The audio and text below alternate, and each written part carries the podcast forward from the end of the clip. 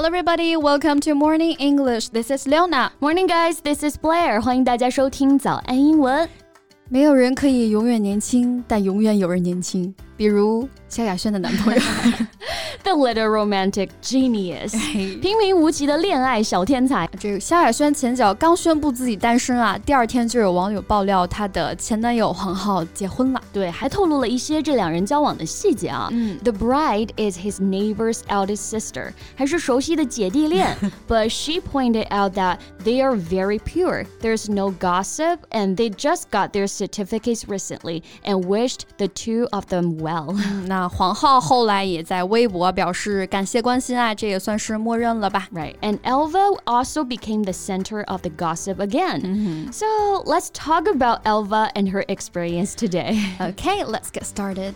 其实感情分分合合很正常啊，但因为之前萧亚轩和黄浩的恋爱可以说是非常高调了，所以突然的一个分手消息和前男友闪婚啊，这放在一起，这真是让大家有点吃惊啊。没错，哎，但其实说到闪婚啊，现在好像也挺常见的，所以这闪婚其实就是闪电式结婚嘛。那对应的英文就是 flash marriage。flash 本身呢也有这个闪现、突发的这个意思。Yes, and as we said, cyber love, one night stand. speed dating and flash marriage have been common in big cities。现在一些像网恋啊、一夜情、速配和闪婚，这些在大城市里面已经是司空见惯了，嗯、就是快餐式的恋爱嘛。嗯，那这也有一个前提啊，就是大家都还挺看脸的，对吧？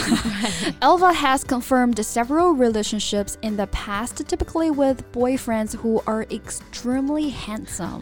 所以才是大家都想体验的快乐嘛。嗯、除了 handsome，哎，用来形容。这些我们觉得很有魅力的男生呢，今天再教给大家一个表达，叫做 dream boat，不是梦里的船啊，而是说梦中情人。那这个词呢，是专门用来形容男性的，所以女生应该都幻想过自己的梦中情人吧。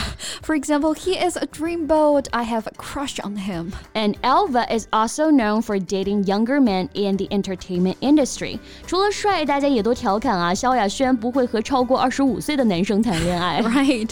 So take her ex ex-boyfriend, for example, she officially announced her love affair with him on her 40th birthday. Well, he was only 24. 啊，这年龄的界限还卡的真挺准的。黄浩的新婚妻子其实也比他大，也是熟悉的一个姐弟恋啊。那其实姐弟恋当中的这个女性呢，英文当中啊还有一个 专门的说法，就叫做。Cougar，嗯，Cougar，C O U G A R，原本呢是指美洲狮啊，所以呢，在这个俚语当中也会用来指比自己年轻很多的男性约会的中年女性。嗯，It means an older woman who is interested in younger men，就可以理解为我们现在说的熟女。For example, she is a cougar. She is so sexy 啊，就是她是个熟女，而且是很性感。嗯、那如果有关注萧亚轩的粉丝，应该知道他们一起上过综艺。萧亚轩呢，不仅是女友，还是 他的老板。嗯、so she is very strict with her boyfriend. It is said that the man was injured once during training. he is good looking, but not talented in the entertainment industry. 只能说这娱乐圈不是只有颜值就可以了。That's very true. It's said that 黄浩 wanted to invest a TV drama and be the leading actor, but Elva rejected after assessment. 皇后就不太爽啊，萧亚轩否定了他的想法，那和他冷战了半个月。天后还是很清醒的， 工作上还是不能让男朋友自己赔了本儿，是不是？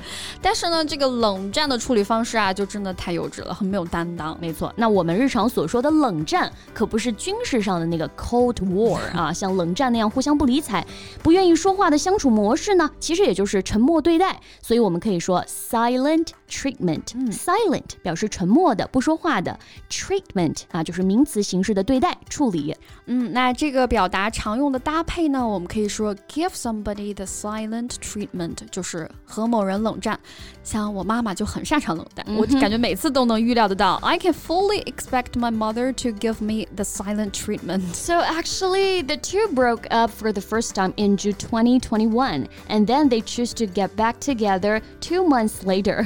Unexpectedly, two years later, Elva returned to being single again. 也是很戏剧化的一段恋情了。嗯，那如今我们说恋爱女王啊，也是处于 空窗期了。那英文当中呢，我们可以用 dry spell 来表达恋爱当中的空窗期。Right, dry 啊，意思是干燥的；spell 啊，在这里是一段时期的意思。所以呢，dry spell 本意指的是天气的干燥期，也就是干旱，也可以指呢没有活动、没有产出、收入低的这段时期。呃，然后也可以指是那种没有 sex 的一个空窗期啊。嗯，但是这空窗期也并不意味着就不好嘛。嗯，It seems that Huang Hao's departure made her determined to revive her career。那萧亚轩去年呢，在出席金曲奖的时候宣告，Elva is back，潇洒小姐又要专心搞事业了，姐要回来了。Even she admitted that she has gone on dates with more than a hundred men. They are still very good friends after breaking up, and she doesn't mind what other people think of her love life. 虽然说这个恋爱经历经常拿来被大家讨论，但她呢都是坦坦荡荡的 Yeah. 也是该放手时就勇敢放手的一个大女主了啊，从来不在意别人是怎么议论的。对，真正的潇洒小姐嘛。嗯 And I think we all should live a little natural and unrestrained like her。那这里的 natural and unrestrained 就可以表达潇洒的这个意思。Natural 表示天然的、不做作的；unrestrained 表示无节制的、放纵的。That's right，所以她的快乐也不简单，就是那些小鲜肉带来的快乐，嗯更多的呢，我觉得是内心的强大所带来的那个潇洒。说的太对了。Okay, so this is all about what we have for you today, and welcome to leave your comments. Thanks for listening, and this is Leona. This is Blair. See you next time. Bye. This podcast is from Morning English. 学口语就来早安英文。